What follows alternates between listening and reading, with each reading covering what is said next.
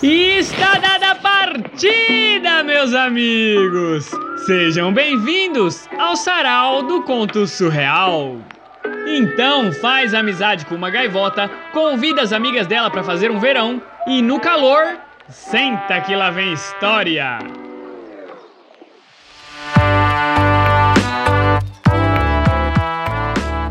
E o conto de hoje é A Flatulência, escrito por Daniel Silva, o rapaz que termina de almoçar na hora da janta.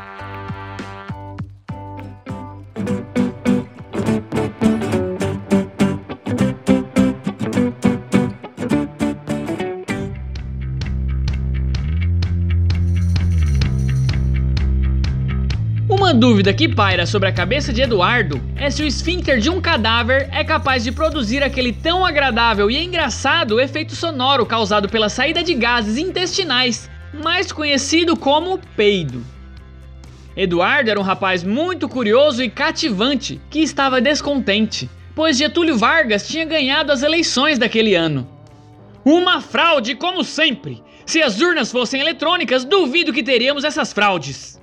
Ouvia seu pai resmungar pelos corredores. Mas ele tinha problemas maiores para se preocupar do que a fraude nas eleições.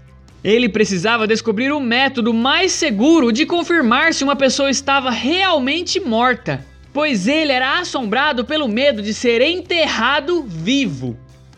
Começou então uma profunda pesquisa sobre como identificar através de sinais indetectáveis pelos aparelhos médicos se uma pessoa está viva ou morta.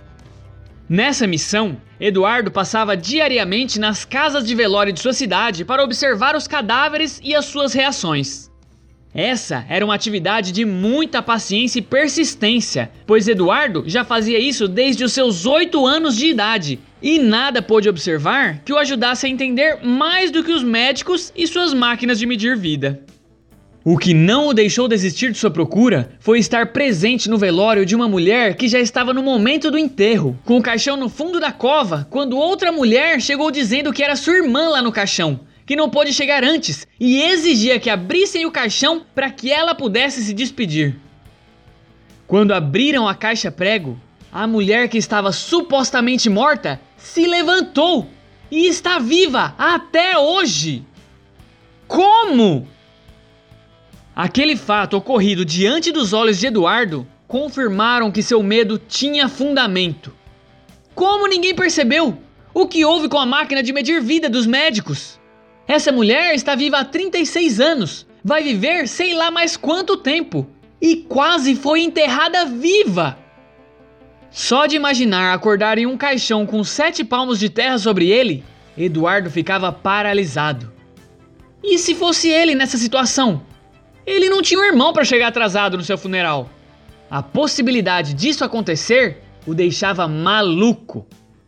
No velório da morta que estava viva, parado ao lado de Eduardo, presenciando todo aquele momento que mais parecia um filme de terror, estava um velhinho muito simpático e muito conhecido na cidade por suas vivências e sua sabedoria, conhecido como Seu Cuia. Ele se virou para o Eduardo e disse: Você viu só? Eu suspeitava que ela estava viva mas não queria fazer um alarde. Vai que tava morta mesmo e eu que tinha confundido tudo. Ia ficar um clima pior do que já tava o velório. Eduardo arregalou os olhos e antes que pudesse perguntar alguma coisa, seu cuia continuou.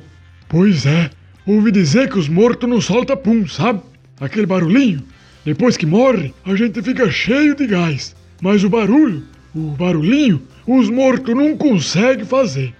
E cá entre nós, eu bem que ouvi um punzinho saindo do caixão durante o velório. O Eduardo saiu dali louco com essa informação e foi pesquisar. Após meses de estudos, ele entendeu que essa história de cadáver não peidar era real. Pois para peidar com o barulho, é necessário contrair o esfíncter anal. Perceba a próxima vez que você for peidar, ouvinte. Contrai o esfíncter e veja como faz barulho. E depois, em uma outra oportunidade, faça a experiência de peidar com ele relaxado. Você verá que incrível diferença. Com essa nova e preciosa informação, ele começou a ir nos velórios com sangue nos olhos, ou melhor, com sangue nos ouvidos. Até que anos depois desse ocorrido, ele enfim ouviu acontecer.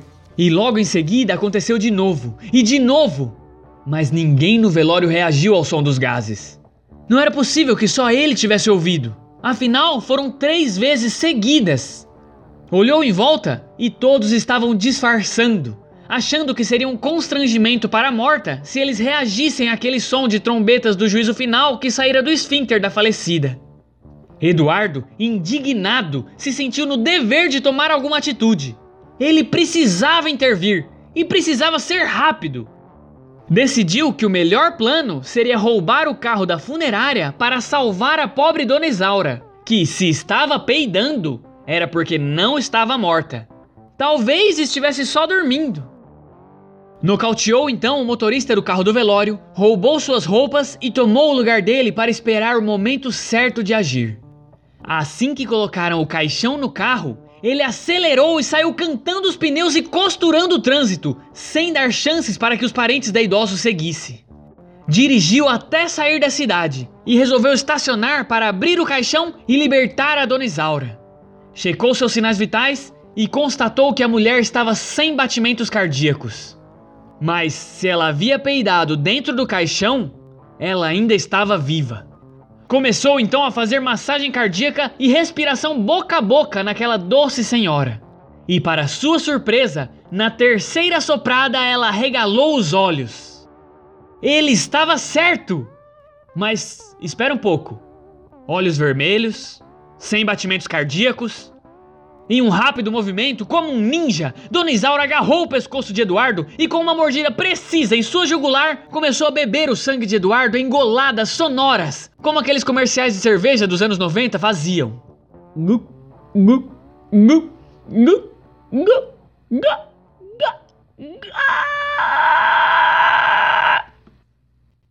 No início, Eduardo achou que Dona Isaura estava apenas o agradecendo.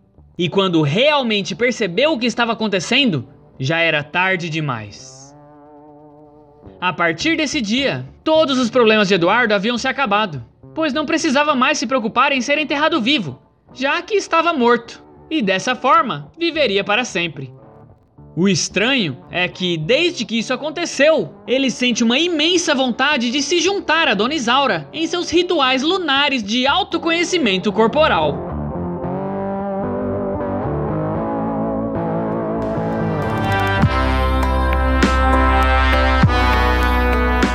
E esse foi o conto de hoje, que tem personagens do episódio número 3, A Velhinha de Quarentena. Então, se você gosta das nossas histórias, eu recomendo que você volte e ouça os episódios antigos. E depois, manda o seu conto pra gente no e-mail sarausurreal@gmail.com. E lembre-se de que nadar no esgoto não faz bem para a pele do pescoço.